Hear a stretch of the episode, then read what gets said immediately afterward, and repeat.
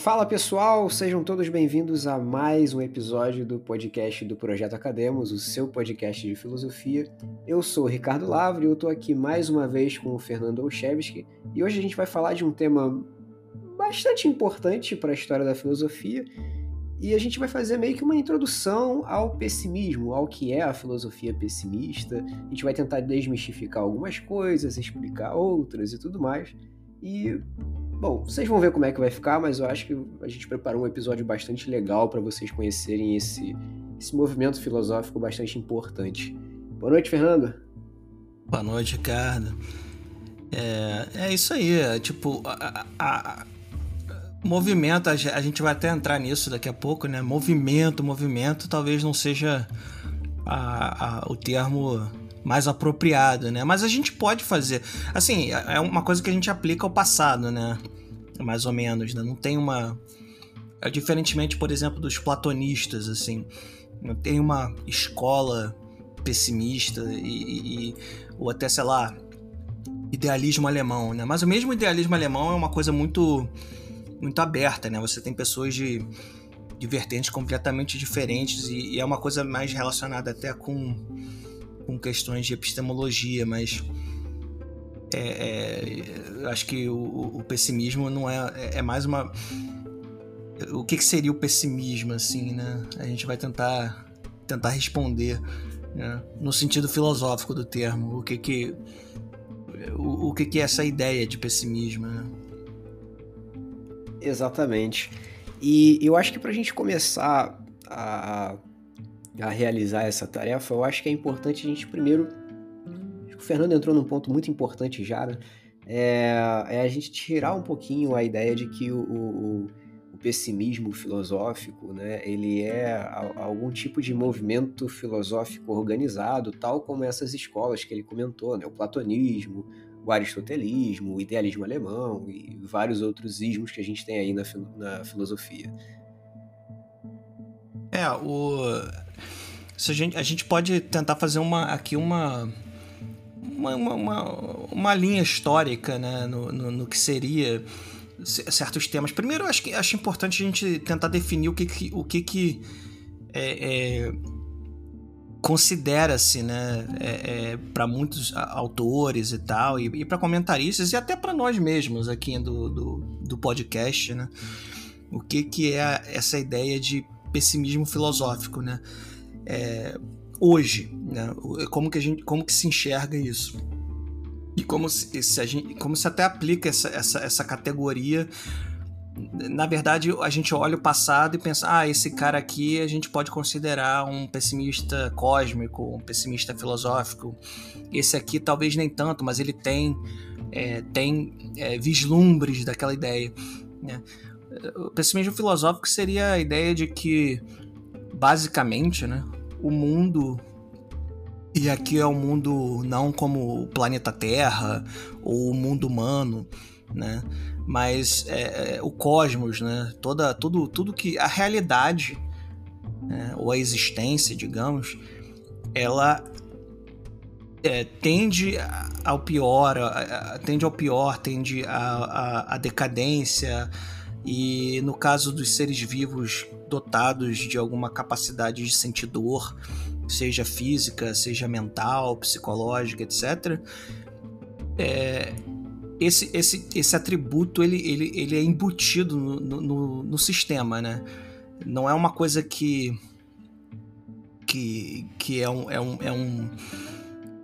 Como o próprio Schopenhauer, que é o talvez aqui o grande pessimista né, da história da filosofia, diria não é a dor e o sofrimento não são aspectos é, negativos no sentido de tipo eles são inexistentes, né? Mas eles são justamente o motor da, da, da vida, o motor da, da, da dos seres vivos, né? Que tem essa capacidade é, é justamente a dor. Né? A gente se move pela dor. É, ele, ele chega, se eu não me engano, é, eu acho que você conhece ele mais do que eu, apesar da gente conhecer bastante do Schopenhauer, é um autor que eu li bastante também. Mas se eu não me engano, ele chega a dizer que, que só a dor e só o sofrimento são positivos, né? Porque sim, sim. a gente não consegue sentir o estado de bem-estar, né? A gente só sabe que não tem nada incomodando. E, e é no momento que a gente está né, tá experimentando uma dor ou, ou, algum tipo de sofrimento é que a gente sente alguma coisa. Né?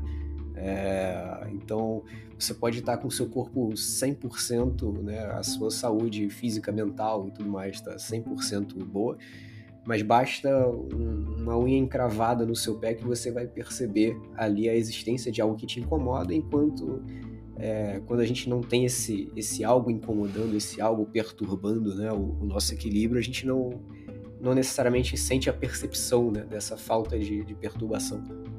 Verdade, é. é. o outro autor também que eu, que eu gosto bastante e tal, que é o Emil Cioran, que é já do século XX, né? Gosta não, pô. Tu, tu tá se especializando no cara, cacete. Não, é, eu, eu, não, eu fiz um TCC nele e tal, mas assim, é, vamos, vamos ver, né? Vamos ver até onde vai esse meu, essa minha carreira acadêmica aí.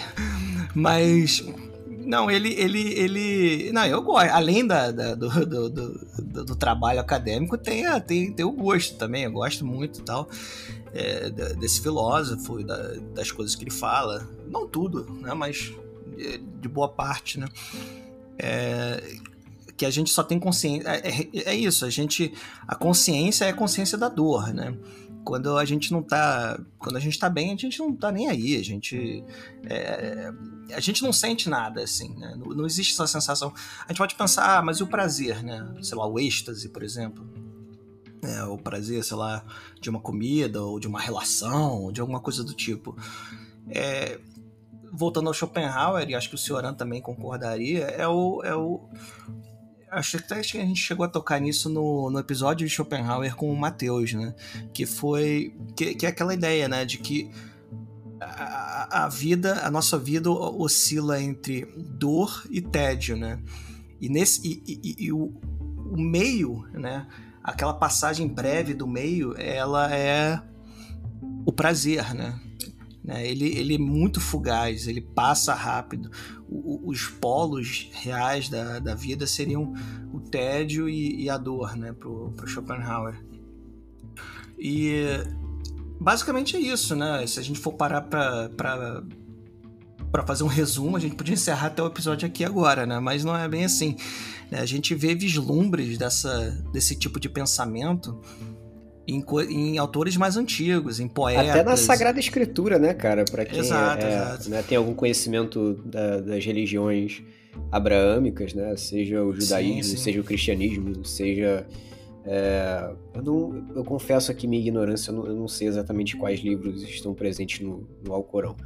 Mas, principalmente, né, a, o cristianismo e o judaísmo, que compartilham alguns livros né, nas suas sagradas sim, escrituras. Né, você tem o, eu sempre me confundo se é o Eclesiastes ou Eclesiástico que tenha. A... Não, é o, Ecle... é o Eclesiastes. Eclesiastes. Isso. É, tem textos o... que a gente consegue identificar ali uma, uma presença muito interessante, até mesmo de um, de um certo pessimismo cosmológico, né, cara? O que é muito Não, interessante. Sim, sim. Sim, é, é, é um livro extremamente, assim, é uma leitura para quem está acostumado com a ideia de religião como sendo uma coisa positiva, né, como uma coisa tipo que levanta você, mesmo aquele pessoal fundamentalista que vive falando inferno, inferno, inferno. Quando você lê o Eclesiastes é, um, é, um, é uma coisa, é uma mensagem bem diferente, né? É uma mensagem é, se se eu não me engano, ele foi composto numa época que tinha muita, relação, é, muita troca entre os hebreus e os, e os helênicos, né? Então você vê ali um toque de, de filosofia helênica, você tem um, uma coisa assim, porque até mesmo a gente pode pensar, eu estava pensando um pouco antes da gente começar, que a ideia de que você tem, você tem pitadas de pessimismo em, em, filósofos clássicos, tipo Platão, né? Não à toa o, o, Schopenhauer e o, e o Mateus, nosso colega, ele vai, ele sustenta isso. Não? O Schopenhauer ele é um é um grande herdeiro assim do, do platonismo, né? É, é, na, na, modernidade, né? Na, na contemporaneidade. Sim, sim. Principalmente quando você pega, né? Acho que o, o principal texto do, do, Schopenhauer, né? Que é o texto mais famoso dele e eu acho que o, o texto mais acadêmico que ele tem que é o mundo como vontade de representação, né? Você percebe ali uma, uma influência muito forte tanto do Platão, né, na, na a questão da ideia platônica é, é, é muito importante para se entender algumas posições, alguns, alguns tipos de posicionamento que o Schopenhauer adota, principalmente epistemologicamente, é, além de alguns outros é, autores que não são necessariamente identificados usualmente como autores pessimistas, né, mas que influenciaram profundamente ele, como é. o George Berkeley e o, o, o Kant. Né? E eu acho que não tem figura mais otimista na face do universo filosófico do que o Kant, né, cara? É, cara, mas assim, eu, eu fico pensando, a gente pode voltar ainda mais, assim, é, entre, por exemplo, os mais antigos e o, e o, e o Berkeley e o Kant e tal, a gente tem os estoicos, principalmente os estoicos imperiais, né? Que é o, principalmente a figura do Sêneca, é, figuras assim. Exato, que, que, que são eles são. É, a leitura deles é extremamente pessimista. Você pode fazer uma leitura extremamente pessimista. Eu até no meu, na minha monografia eu coloco que comparado a. Né, eu não sei se eu deixei isso muito claro, mas eu acho que era isso que eu queria dizer, né? Comparado de fato a um Schopenhauer e a, a um Cioran, por exemplo, que são autores mais contemporâneos. É claro que essa comparação é difícil você comparar um cara que, porra, viveu há dois mil anos atrás com filósofos que viveram há 200 e, e 50 anos atrás. Aliás, o, o, o Cioran morreu em 95, né? Então, assim, já não, não tem tanto tempo atrás, assim, ele estava escrevendo até meados da década de 80, final da década de 80, ele ainda estava publicando livro, né? E, e, sobre temas extremamente pessimistas, né? ele foi bastante pessimista. E, e, realmente o, o, o Seneca não, ser, não seria tão pessimista quanto, mas o Seneca ele é porque aí já varia na questão da, da na minha concepção né, e na concepção de alguns outros autores é, é, na verdade eu não sou autor né, mas assim de alguns autores né, seria que o, o Seneca ele é, ele tem uma visão um tanto quanto correta da realidade a realidade é repleta de sofrimentos e tal mas acho que o que distinguiria ele dos pessimistas contemporâneos, como Schopenhauer e, e mais Cioran, e alguns outros autores que a gente poderia citar aqui, mas é melhor a gente não ficar focando muito nos autores, né, mas, na, mas nas ideias. É, é, mais a resposta, né? né? Os estoicos, como, como um movimento, eles tinham uma resposta às dores do mundo que são similares às respostas, por exemplo, do, de um Schopenhauer e de um Cioran, né? Tanto que Acho eles que Principalmente as respostas do, do, Schopenhauer, né, cara? Que o, o Schopenhauer ele tem uma. Ele tem uma proposta ética, né? De, de enfrentamento das dores. Ou melhor, é, é, acho que vou chamar de enfrentamento das dores do mundo, que eu acho que fica mais fácil de compreender, né? Que eu acho que se assemelha muito a, a questões muito essenciais do estoicismo, né? Como a ideia é, de se tornar uma pessoa imperturbável ao sofrimento, e aí uma das formas de se buscar isso seria a apatia, né? ou seja, evitar grandes alegrias para através disso também se evitar grandes sofrimentos e tal, né? buscar sempre a justa medida entre as coisas para você nem é, ter um êxtase é, absurdo é, na presença de algo bom, justamente para você não ter que sofrer justamente né, a, com a ausência absurda quando esse algo bom não está presente né, e tal.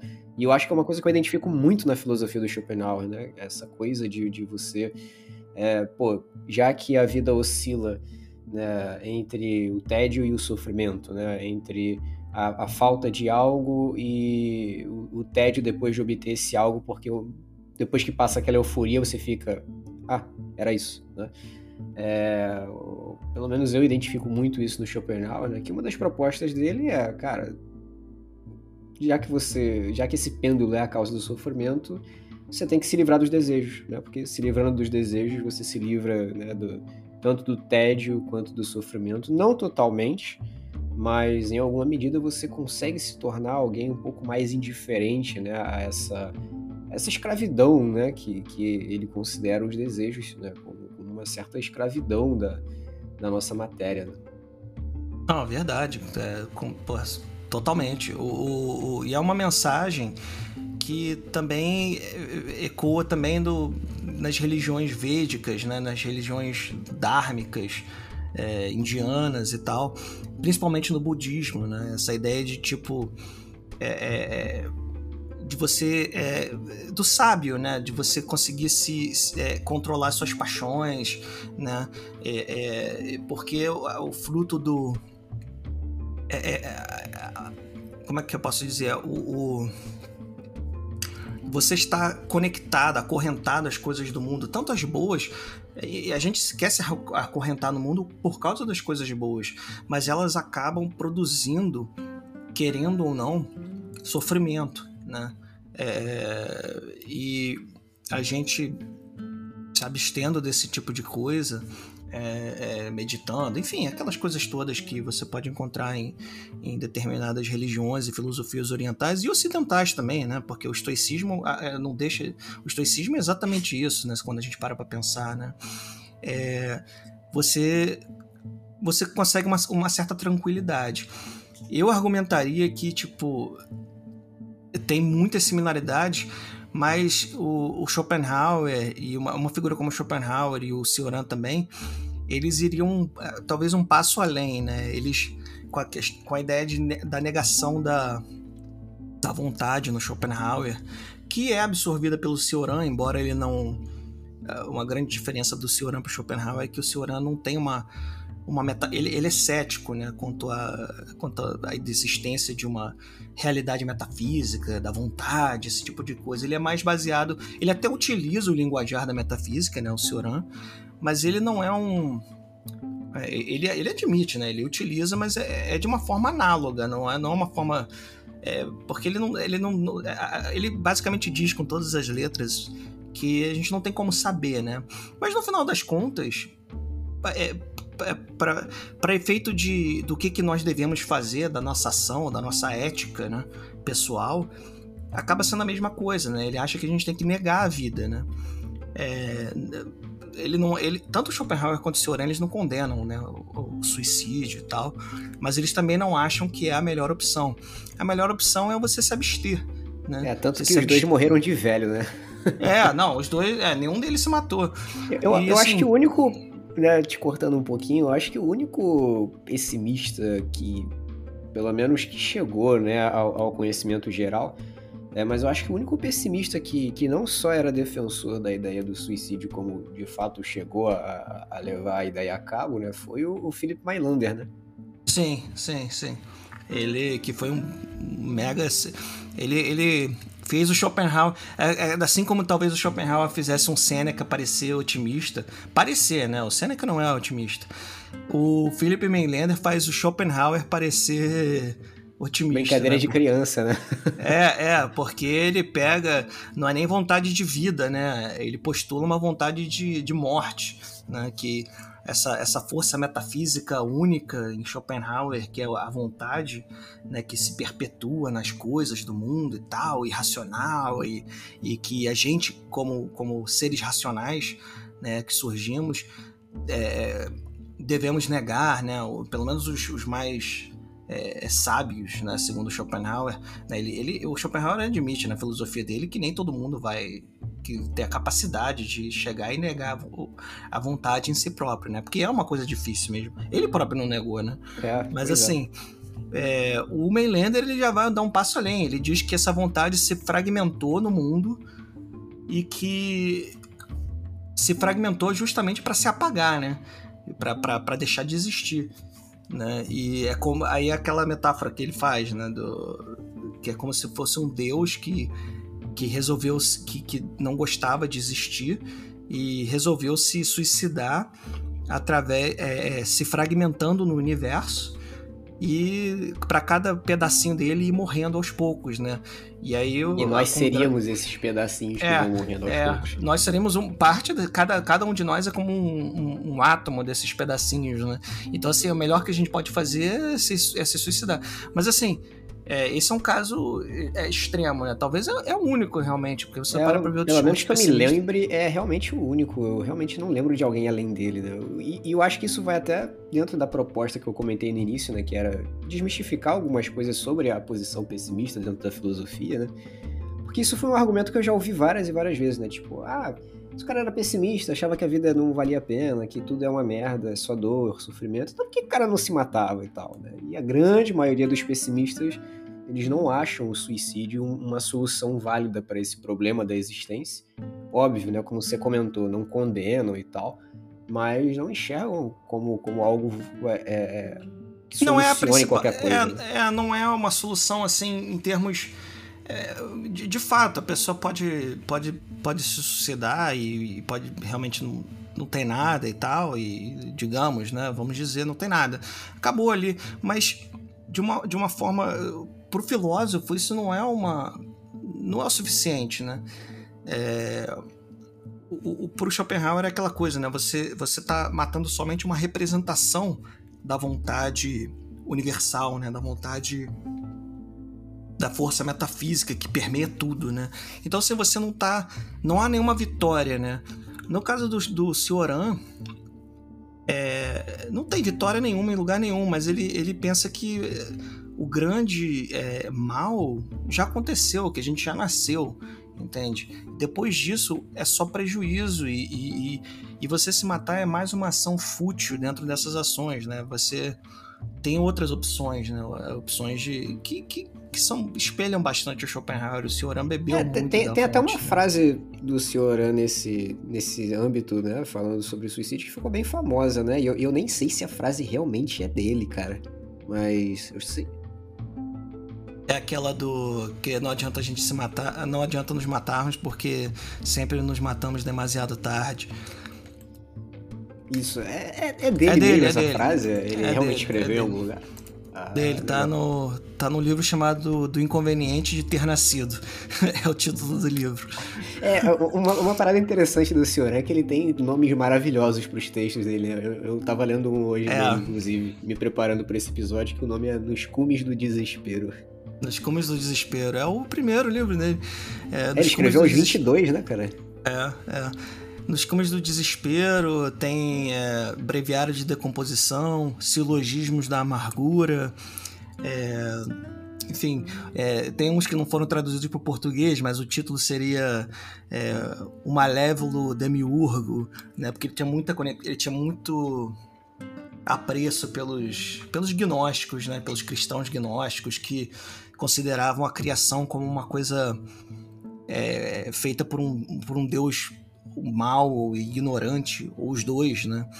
E que a gente deveria buscar escapar, né? dessa da criação material e tal. Mas assim, ele tinha um apreço, de, de novo, de forma poética, né? Não, não de uma, não, não uma crença é, metafísica que ele vai lá e pensar e tal. Ele, ele critica várias vezes, uhum. né? Ele, eu acho que ele, ele, ele, ele, em vários momentos nos aforismos dele, ele fala que que essa, esse apreço que ele tem, por exemplo, pelo budismo, pelo gnosticismo e por determinadas formas de cristianismo e misticismos é, judaicos, islâmicos, etc.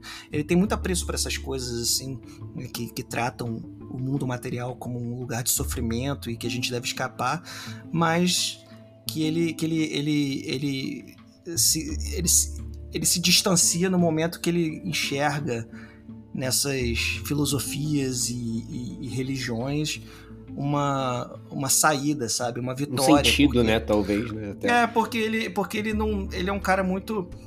É, embora ele escreva de uma maneira bem assim. É, críptica, críptica, não sei como é que eu falaria essa palavra, é, uma, é bem é, cifrado, assim, às vezes, mas quando você vai lendo ele várias vezes, você percebe que que tem uma temática, assim, né? Em, em vários do, do, do, dos ensaios dele, ele dá a entender que o que ele, o que ele sabe da realidade, de fato, é, uma, é informado pela.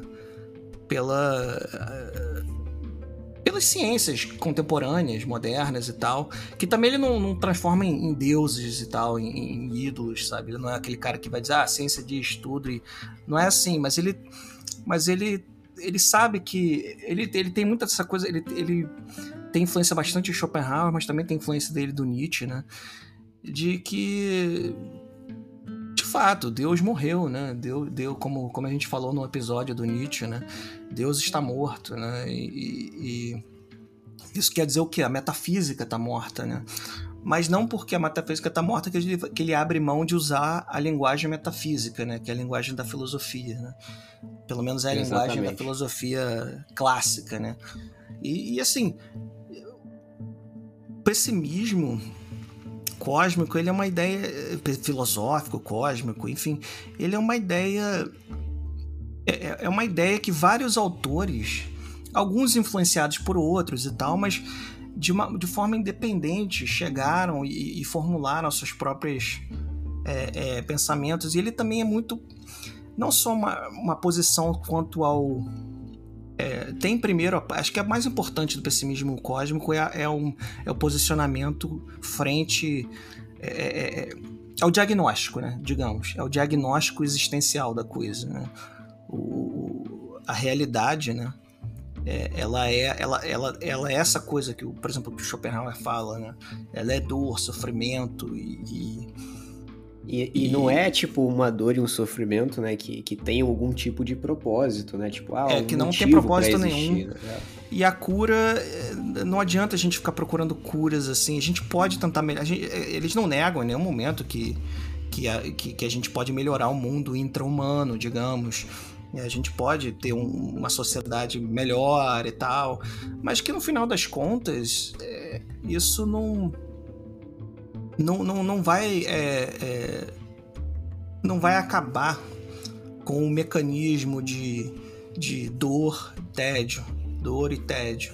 Né? É, Você é, pode essas, uma... essas soluções, né, que por exemplo dependem de, de atitudes políticas e, e, e, afins, né, de sistemas econômicos mais justos e por aí vai, é, elas podem acabar assim com aquele, aquele tipo de sofrimento que é mais latente, né? Tipo, ah, o exato, exato. da mendicância, o da pobreza, o da sim, doença, sim. né? Mas é, é, é, é, aí que tá, né? É, é, existe uma esfera de sofrimento, né, para esses. para a maioria desses Exato. autores, né? Que escapa, por exemplo, a questões materiais e tal, né? Que é o, o, o, próprio sofrimento de você, por exemplo, desejar alguma coisa, né? E isso independe da, da, da tua condição não, física, financeira e, e É, não mais. é. O, a ideia é a seguinte: mesmo que você seja um rico, né? é, uma pessoa abastada ou viva numa sociedade que todo mundo tem acesso a comida, a determinado lazer e tal, a gente está sempre necessitando dessas coisas, entende?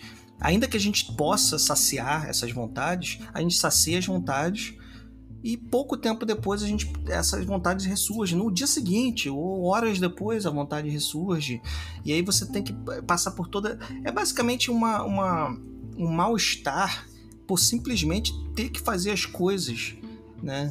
Que de fato parece uma coisa assim, é bem. É, acho que o Nietzsche diria isso, né? Que é uma coisa, é uma, é uma reclamação de quem. de uma sociedade rica, decadente e tal. E, enfim, e acho que até não só o Nietzsche falaria, mas você tem pessoas assim.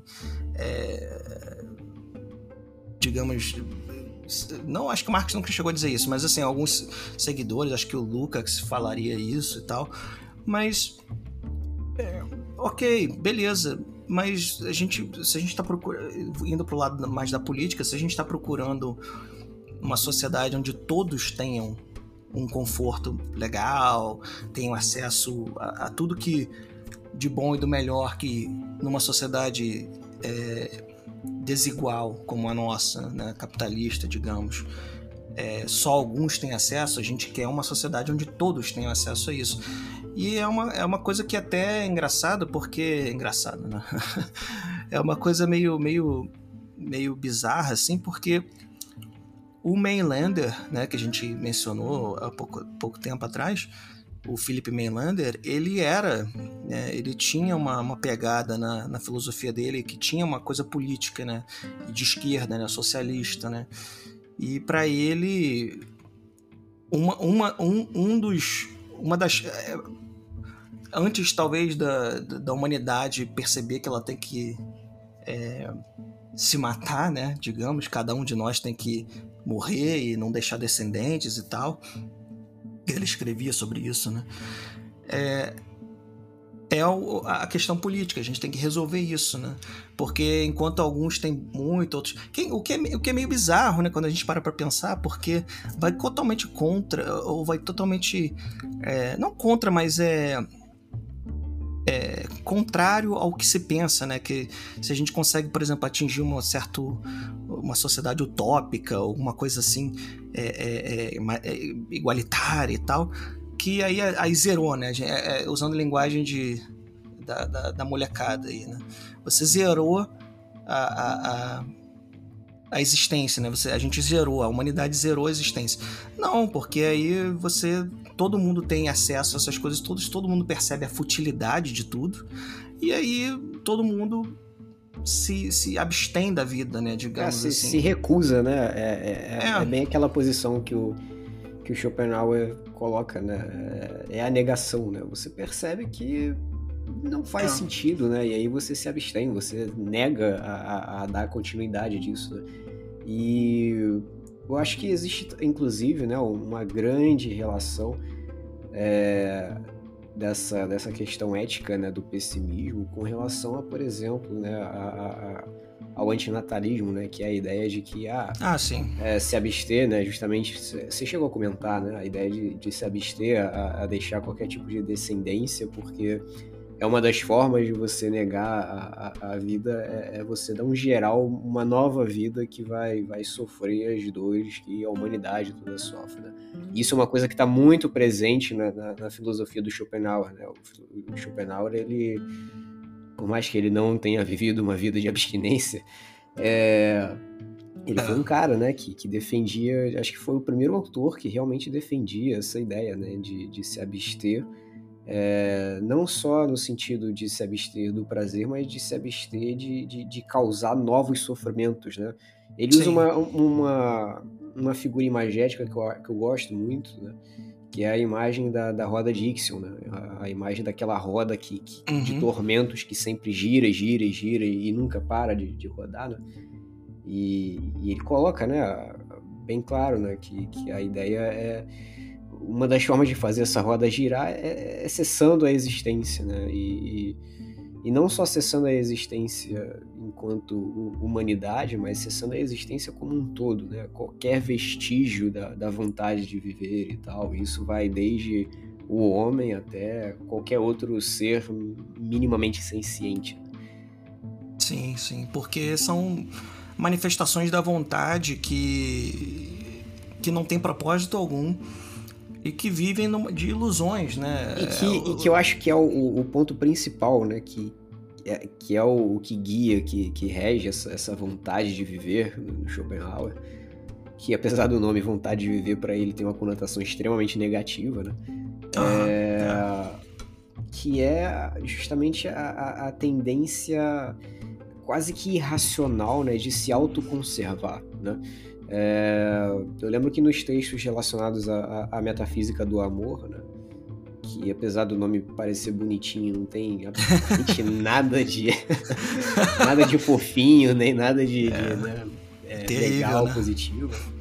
É, o Schopenhauer ele coloca claramente né, a, a, ideia de que ah, você está perdidamente apaixonado por alguém, você está querendo a, você acha que ama alguém, que é amado de volta, que tem aquela, aquele sentimento todo envolvido. Né? E, cara, isso é só a tua vontade de viver querendo usar né, a, a, tua capacidade de procriação para persistir no mundo, né? E, e, e, eu acho que a grande crueldade né, que o Schopenhauer ele enxerga nessa relação é que, é, cara, uma vez que essa vontade é saciada, acabou sabe? Não tem mais nada depois, né?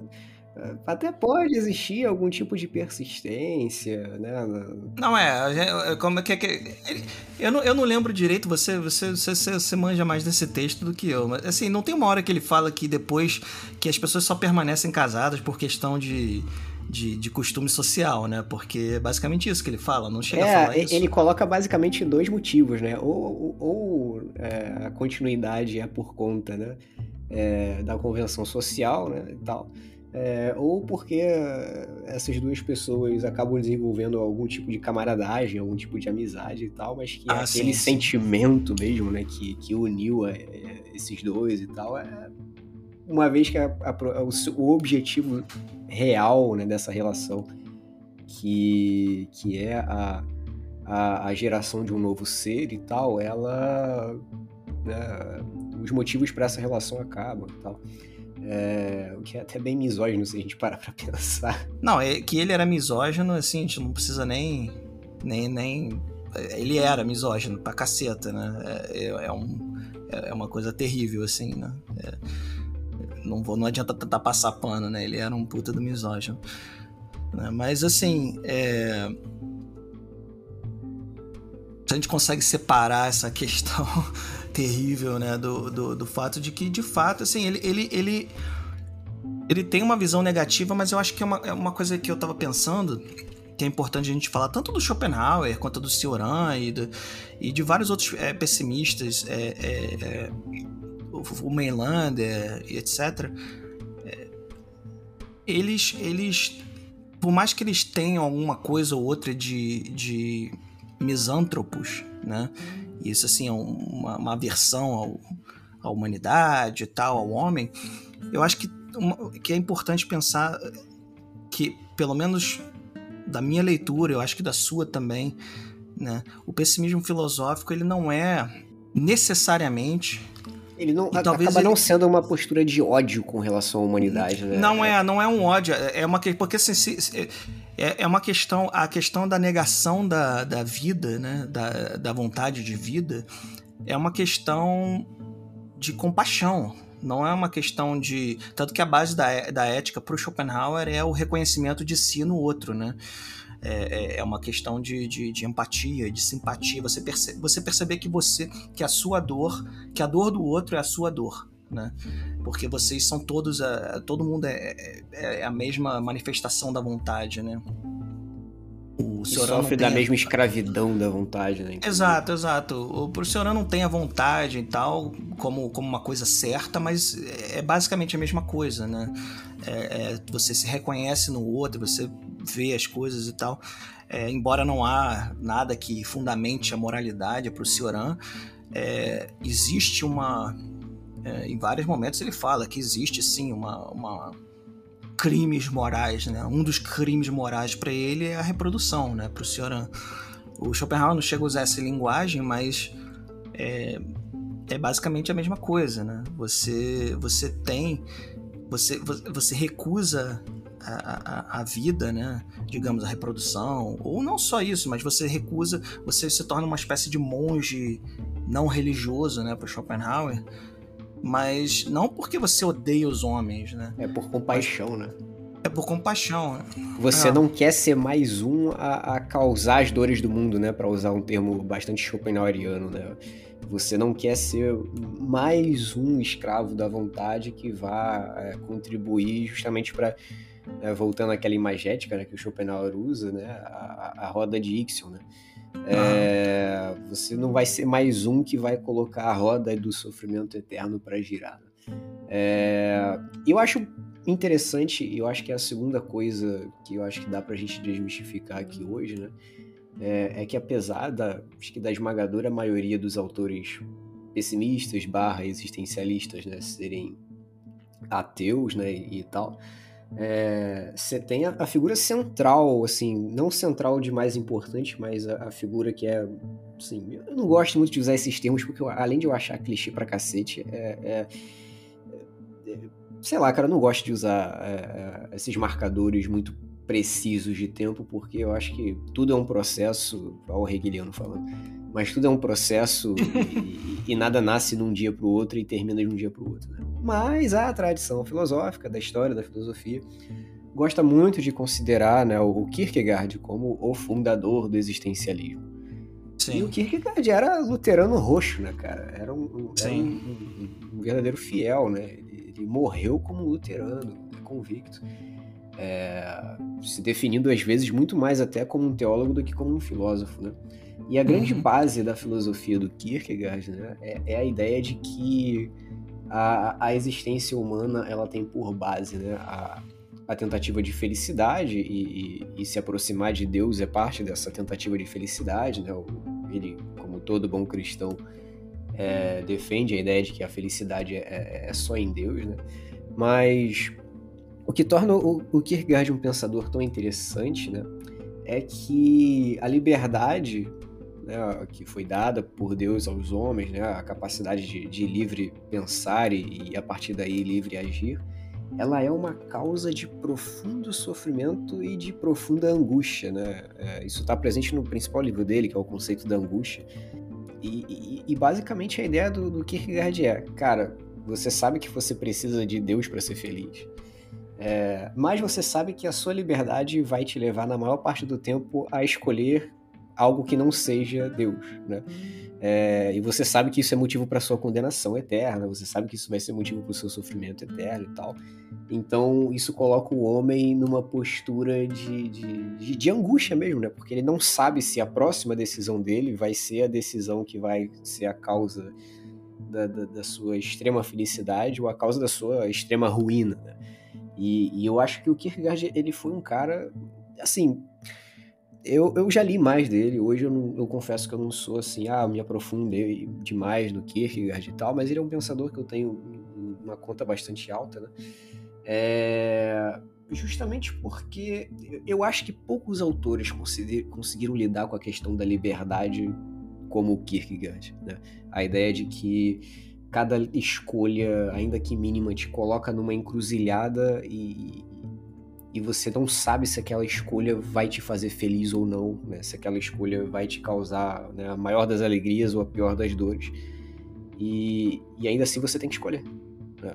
Então, é, o presente né, dado por Deus, é, que é dentro da, da, ideia cristã, é claro, né, o presente que é dado por Deus à humanidade, né, que é a liberdade e o livre-arbítrio, né, dentro desse esquema do, do, do Kierkegaard, é Bom, é, é, quase que um presente de grego, né? Porque é fruto Exato, de, é. de, uma, uma dor horrível né? da, da humanidade. É, é uma, é, é uma coisa assim que. Eu não tenho certeza, mas isso até chegou a colocar ele um pouco em. Você acho que me responde a isso. Não chegou a colocar. Ele, ele era religioso e tal, mas ele chegou a ficar em. Ter, um, com uma certa.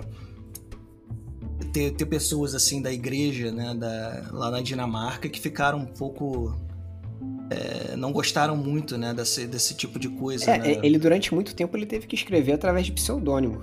Né? Ele, de, muito depois da morte dele é que se descobriram né, que alguns dos pseudônimos eram textos dele né, e tal. O pseudônimo mais comum que ele utilizou era um pseudônimo em latim lá, é, Vigílios, alguma coisa, não lembro exatamente como que é.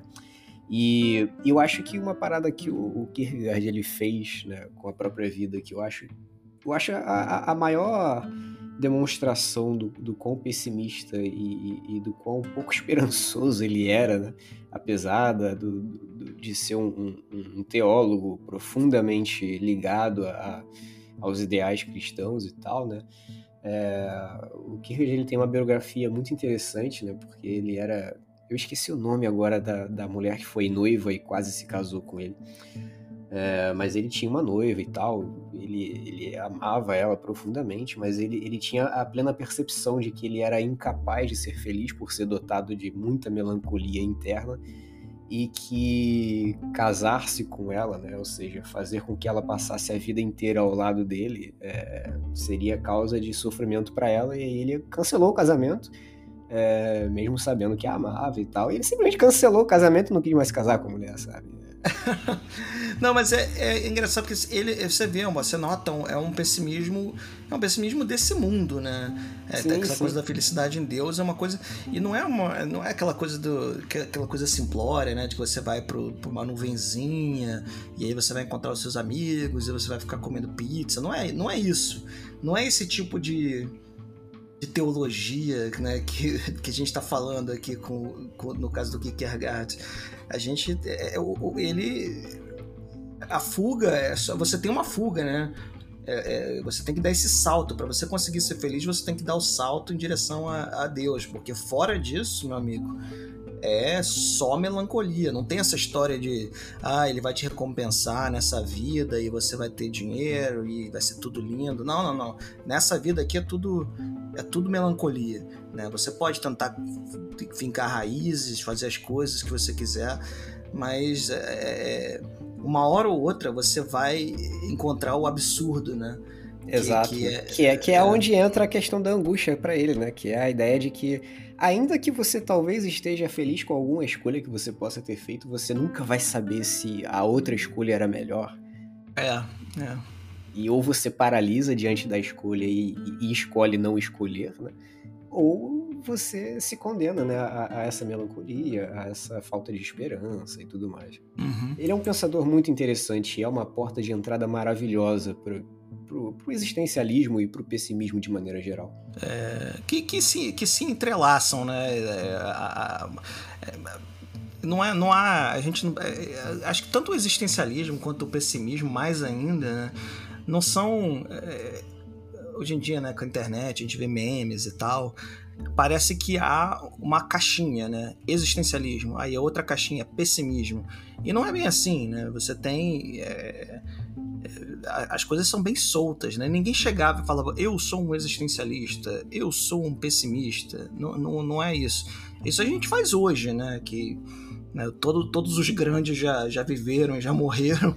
É, então, a, gente, a gente tem linha de, de catálogo, né, cara? Eu, é, acho que eu até exato. falei contigo outra, outra vez, né? É, uma parada que, que acontece muito no meio da indústria cultural, principalmente na música, e que eu vejo ser muito repetido né, na, na filosofia, né? É a ideia de que você tem que catalogar tudo direitinho, porque é Sim. muito mais fácil das pessoas compreenderem e consumirem, né, e tal. Aí você pega...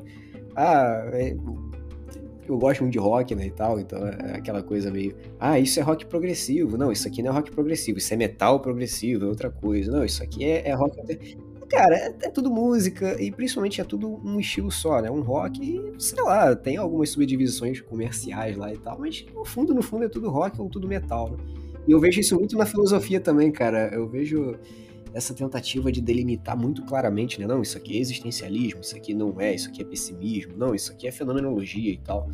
E você tem alguns autores como Sartre, por exemplo, né? Que ele era um, um existencialista né, autodenominado, mas ao mesmo tempo, pô, o Sartre era um baita de um fenomenólogo, sabe? Então, Sim. os caras não se limitavam a, ah, eu sou isso, sou do clubinho dos existencialistas, uh, sai daqui, metafísica, né, e tal. Não, é, e politicamente, e politicamente ele era marxista, né? Tipo, o que colocaria ele em, em, em contrário, por exemplo, sei lá, a um Nietzsche, assim, se o Nietzsche estivesse vivo na mesma época que o Sartre, né?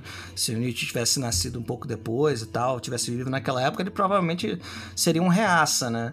Enquanto que o Sartre seria mais a favor de regimes socialistas, etc. É, o, é... o Nietzsche ia querer mais que o pobre se ferrasse, né, cara? É, é, é, ele era bem individualista. Os, né? Mas aí você percebe, né? E os dois são, são, são não, no caso do Sartre, ele realmente se considerava um existencialista, né? É um dos casos raros, né? Mas assim, é, é, mas a gente, mesmo se ele não se considerasse, a gente ia considerar ele né, um existencialista por causa das coisas que ele escreveu. E, e, aí o, Nietzsche também é, e não sei o que, e o Kierkegaard. Mas aí como é que você une essas pessoas? Como é que você une um Kierkegaard, um Kierkegaard e um Nietzsche, por exemplo? Né? E você consegue unir.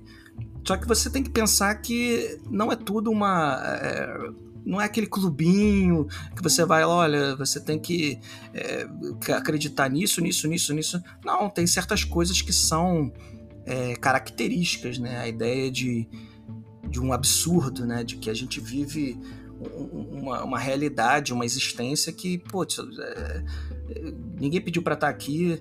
É muito estranho isso daqui. Né? O que, que a gente está fazendo aqui? mas as respostas acabam sendo, sendo um, às vezes, um tanto quanto diferentes, né? É, para a nossa situação, né? Você tem... É, você estava falando da liberdade, né? Por Sartre, a liberdade já seria uma coisa...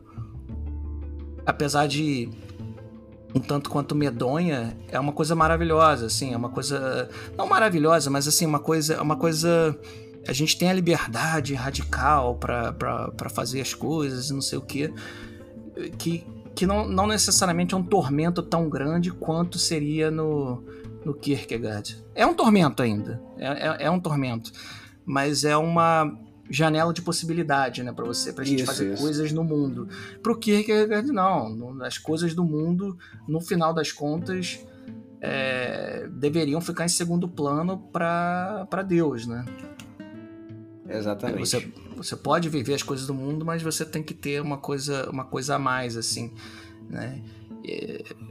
enfim, aí o, o Sartre, por exemplo, já estaria mais distante, por exemplo, do de uma filosofia pessimista. Né?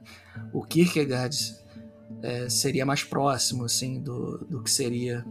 Né? Embora não, gente, isso aqui tá, a gente não tá, é, de novo, é, não pensem na, nas categoriazinhas e tal, e, na, na, de catálogo, é, porque senão vai ficar uma zona completa. Já tá, né? Mas. É, eu, acho, eu acho que a gente tenta desonear um pouquinho, mas acaba zoneando mais do que outra coisa, né? Também. É. Mas, bom, eu acho que a gente já pode ficar por aqui. Esse episódio, como eu comentei no começo, era uma tentativa, né, da gente fazer uma introdução mesmo, né, ao que é o pessimismo, desmistificar algumas coisas e espero que a gente tenha conseguido. É, acho que o grande propósito desse podcast, né, não só nesse episódio especificamente, mas em qualquer episódio que a gente produza, é sempre o de tentar tirar um pouquinho as nuvens nubladas né, que ficam de frente da filosofia, né, e tentar mostrar que a filosofia ela não é um bicho de sete cabeças, como muita gente acredita e passa adiante a ideia mas que dá para a gente simplificar um pouquinho e, e tirar algumas ligações da, da, da filosofia com a, a nossa realidade né, direta, concreta e, e a nossa é, vivência pessoal e tudo mais. E, bom, obrigado a todo mundo que acompanhou esse episódio, ouviu até o final, espero que vocês realmente tenham gostado.